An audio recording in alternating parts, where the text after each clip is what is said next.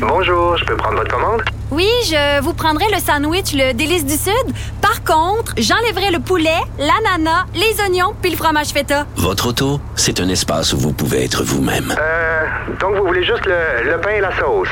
Oui, monsieur. Elle mérite d'être bien protégée. Et vous méritez d'être bien accompagné. Trouvez la protection la mieux adaptée à votre auto avec Desjardins Assurance et obtenez une soumission en quelques clics sur desjardins.com. Protégez vos dépôts, c'est notre but. La SADC protège vos dépôts dans les institutions fédérales, comme les banques. L'AMF les protège dans les institutions provinciales, comme les caisses. Oh, quel arrêt! Découvrez ce qui est protégé à vos dépôts sont protégés.ca. Sophie Durocher. Sophie Durocher. Sophie Durocher. Mon nom est Sophie Durocher. Sophie Durocher. Des opinions éclairantes qui font la différence. Cube Radio. Bonjour tout le monde, bon jeudi. Vous le savez, avec mon mari Richard Martineau, on fait des balados, ça s'intitule L'apéro piquant. Des personnalités qui ont de la personnalité viennent prendre l'apéro avec nous, chez nous, dans notre maison, dans le respect évidemment des mesures sanitaires en vigueur. Et euh, on a reçu la visite euh, tout récemment de Léa Clermont-Dion, auteure, documentariste, une femme d'opinion. Vous savez qu'elle a, euh, euh, entre autres, euh, déposé une plainte contre un agresseur dans une cause d'agression sexuelle, ce qui lui a permis, évidemment, de se frotter au système de justice. Voici ce qu'elle avait à nous dire pendant l'apéro au sujet du système de justice québécois tout n'est pas de la grosse marde, dont le système de justice. Puis est-ce qu'on peut arrêter de faire des généralisations hâtives? Moi-même, j'en ai fait, OK? J'en ai fait dans ma vie. Je veux dire, c'est normal. Par rapport au système de justice, j'avais plein d'appréhensions, mais les gens que j'ai rencontrés, c'est des gens qui font un travail extrêmement difficile. Puis je trouve qu'ils en ont beaucoup dans leur besace, euh, que ce soit les procureurs, les enquêteurs. C'est vrai qu'il y en a des pas bons.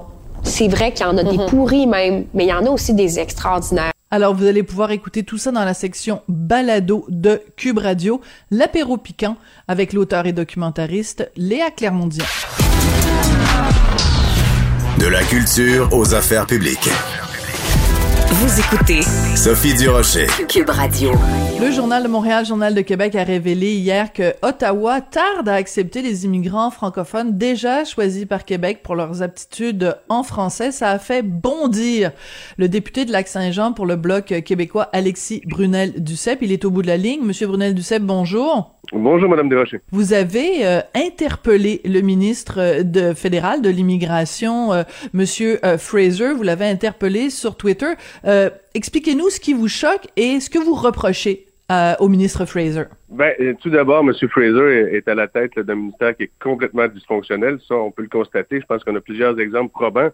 Mais maintenant, quand c'est le cas et qu'on est ministre de, l'immigration, de la citoyenneté, lorsqu'on occupe cette fonction-là, on a un devoir de, parler aux gens, de les rassurer, voire du moins au moins de leur expliquer pourquoi, puis de leur donner des informations.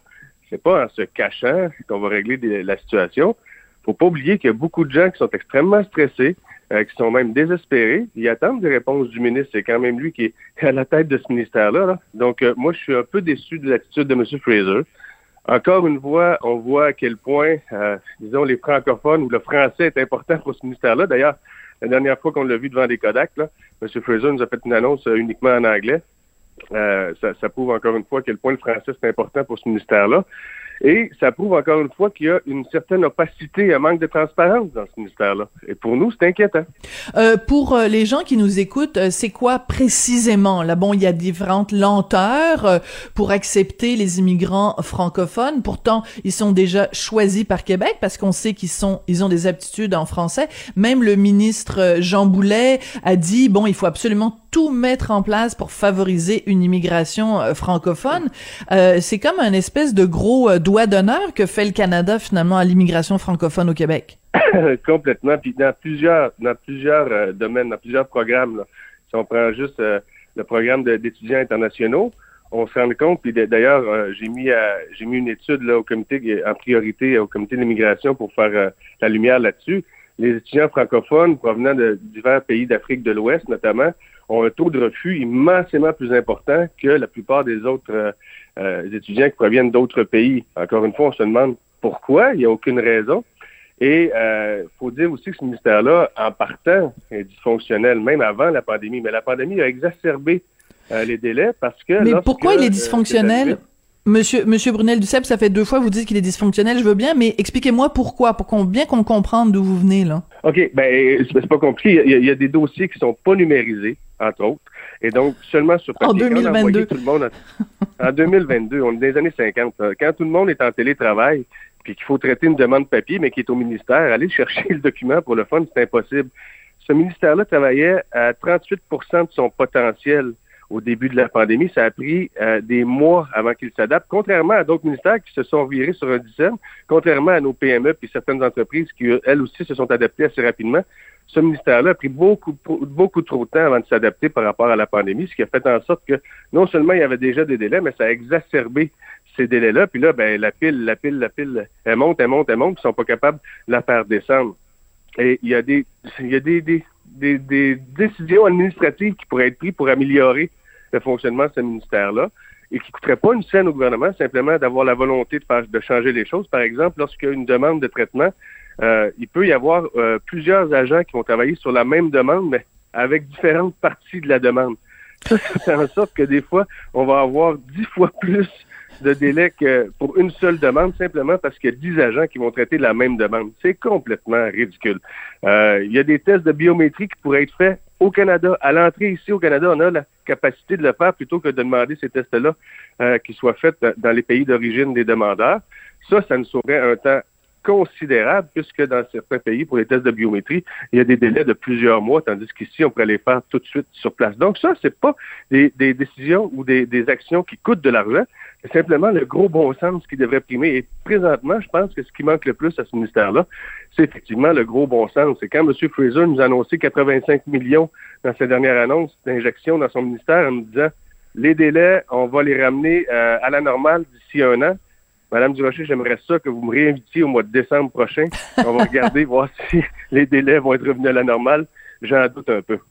Ouais, euh, vous vous avez mentionné tout à l'heure et, et, et c'est tout à fait vrai. Et puis je le rappelle pour les gens qui sont pas nécessairement au courant, quand euh, le ministre Fraser donc a fait euh, une annonce justement concernant ces fameux délais et la façon de, de les régler. Donc c'était une allocution de 15 minutes. Il avait convoqué les, les journalistes et euh, c'est un c'est un collègue du journal qui a qui a écrit un texte là-dessus pour dire ben dans, pendant 15 minutes c'était tout en anglais. Il a dit quelques petits mots euh, au début euh, pour dire euh, bienvenue ou quelque chose comme ça.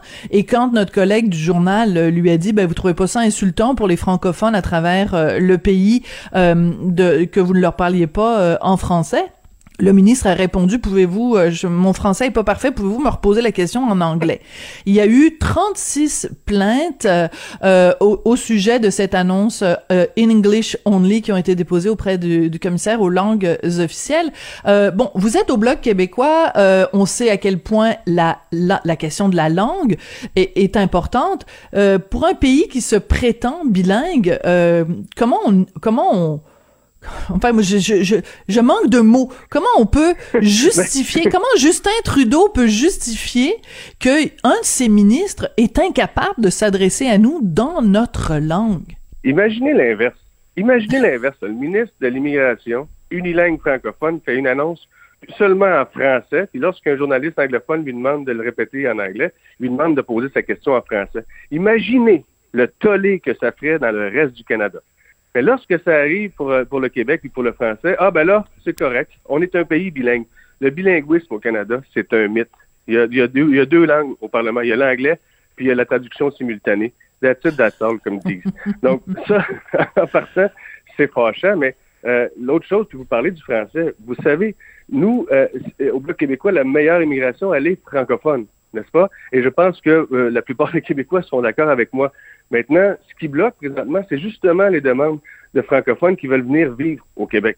Et ça, non seulement c'est euh, difficile pour ces gens-là qui veulent venir s'installer, qui voient souvent leur rêve brisé parce que mm-hmm. trop de délai ou ben non, ils reçoivent euh, un, refus à leur demande sous un, mauvais prétexte, mais c'est encore plus dommageable pour la société québécoise qui attend ces gens-là et qui veut les accueillir à bras ouverts. Et j'en reviens aux étudiants francophones étrangers. Euh, il y a deux visions qui s'affrontent, celle de Québec, celle d'Ottawa, parce qu'il y a des gens qui se font refuser, des gens d'Afrique de l'Ouest, par exemple du Sénégal, euh, du Maroc, euh, de la Côte d'Ivoire, qui se font refuser leur demande de permis d'études sous prétexte, c'est écrit noir sur blanc là, dans leur dossier, que l'agent a peur qu'il ne rentre pas dans son pays à la fin de ses études. Écoutez, c'est l'immigration parfaite pour nous. Nous, on veut qu'ils restent. Ils vont, Mais oui. Je veux dire, après leurs études, ils vont avoir un diplôme québécois, ils vont parler français, ils vont s'être créer un cercle social. On a une pénurie de main-d'œuvre. Qu'est-ce qu'on veut de plus que cette immigration-là? C'est de, de, de, de, beaux jeunes hommes, de belles jeunes femmes qui veulent venir étudier ici au Québec, Mais oui. qui, qui devraient pouvoir rester ici par la suite. Je veux dire, c'est ça qu'on demande. Donc, Québec veut les garder, mais Ottawa leur dit, ben là, il pourrait, il, il y aura des chances qu'ils restent ici après. Voyons donc. On est où, là? Euh, et c'est pas pour rien que M. Boulet a, entre autres, demandé le rapatriement de certains programmes en immigration. Et plus le Québec aura de pouvoir en matière d'immigration, mieux on se portera. Ça, c'est clair, net et précis. Puis c'est pas nécessairement une demande d'un gouver- d'un- d'un- d'un- d'un gouvernement souverainiste à Québec. C'est un gouvernement fédéraliste à Québec qui demande d'avoir plus de pouvoir en immigration. Le Bloc québécois est un parti indépendantiste, mais sachez qu'on se rejoint complètement là-dessus. Oui. Euh, le, journal a demandé euh, une entrevue euh, au ministre euh, Sean Fraser, euh, demande qui a été refusée. C'est quand même assez particulier, un ministre qui non seulement ne parle pas français, mais qui refuse des demandes d'entrevue de médias francophones. Mettons qu'il est en train un petit peu de se caler, le ministre Fraser, là, c'est pas fort. Ben, je m'explique mal. Je m'explique mal ce choix-là. Puis, euh, écoutez, euh, je veux dire, on reçoit des demandes d'entrevue à la tonne, souvent comme ministre, mais c'est quand même le Journal de Montréal. là. On parle pas d'un hebdo local, là. C'est le Journal de Montréal sur un sujet très important qui touche directement son ministère. Je ne comprends pas qu'il ait refusé l'in- l'invitation à cette entrevue-là. Au pire, il aurait même pu envoyer des citations ou des, des, des- une réponse écrite suite à des questions écrites.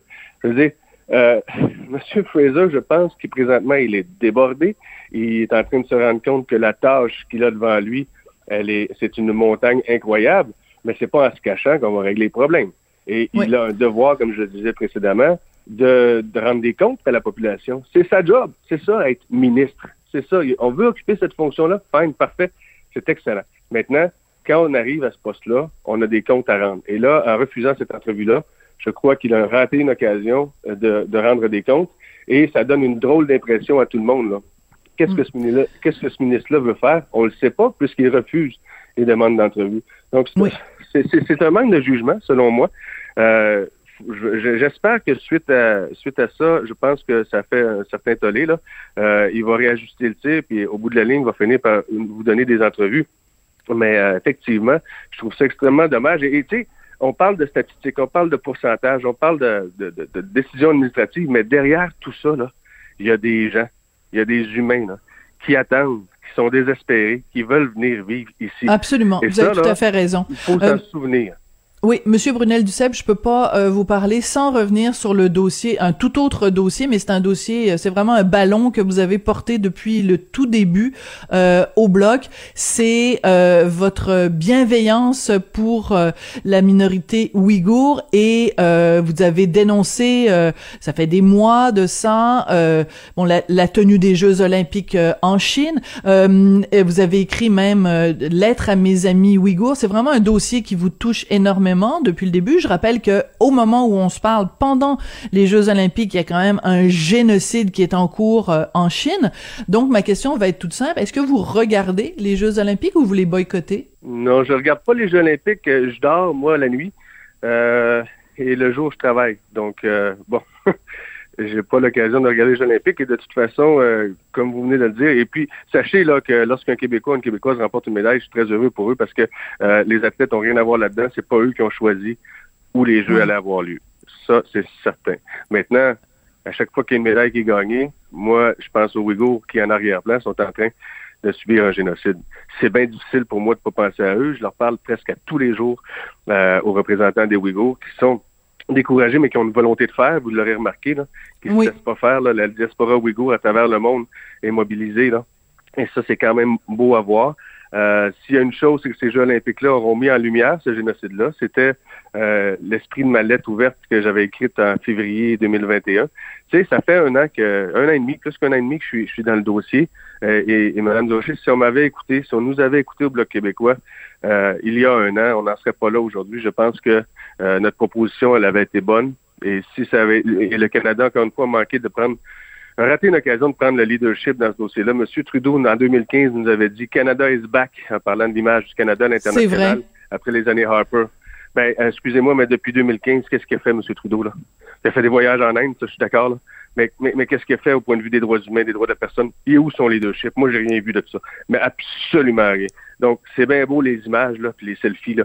Mais à un moment donné, il y a du monde qui souffre, là. Puis quand on est leader d'un pays du G7, puis que le Canada a déjà un historique en matière de droits humains, ben, il avait la chance de prendre ce leadership. Vous savez, Brian Mulroney, vous verrez Ah, pas un bloquiste, c'est un ancien Oui. premier ministre conservateur. Oui. Mais Brian Mulroney, on ne pourra jamais y ôter ça. Lui, il y avait, lui, il y avait un mouvement qui avait été lancé par le maire de Montréal à l'époque, Jean Doré, euh, contre le régime de l'apartheid. Monsieur Mulroney avait pris la balle au bon, il avait donné un éclat international à ce mouvement-là, avait pris le leadership. Et ça s'est traduit assez rapidement par la chute du régime de l'apartheid. Et donc, contre vents et marées, M. Mulroney est allé. Et Moi, là-dessus, là, il a mon respect euh, total. Et c'est un exemple que M. Trudeau aurait dû suivre. Et on lui a donné l'occasion de le faire. Hey, je, je veux Et il dire, l'a pas fait. J'en ai fait des lettres ouvertes, j'en ai, ai fait des entrevues, Ouais. je l'ai talonné en chambre.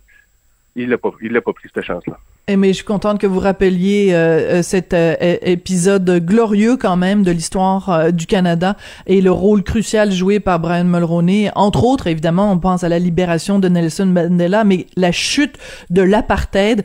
Euh, et et c'est, il n'avait pas juste fait ça, Brian Mulroney. Il a, il a appelé l'Angleterre, il a, il a sollicité plein de leaders mondiaux pour justement faire tomber ce régime absolument dégueulasse.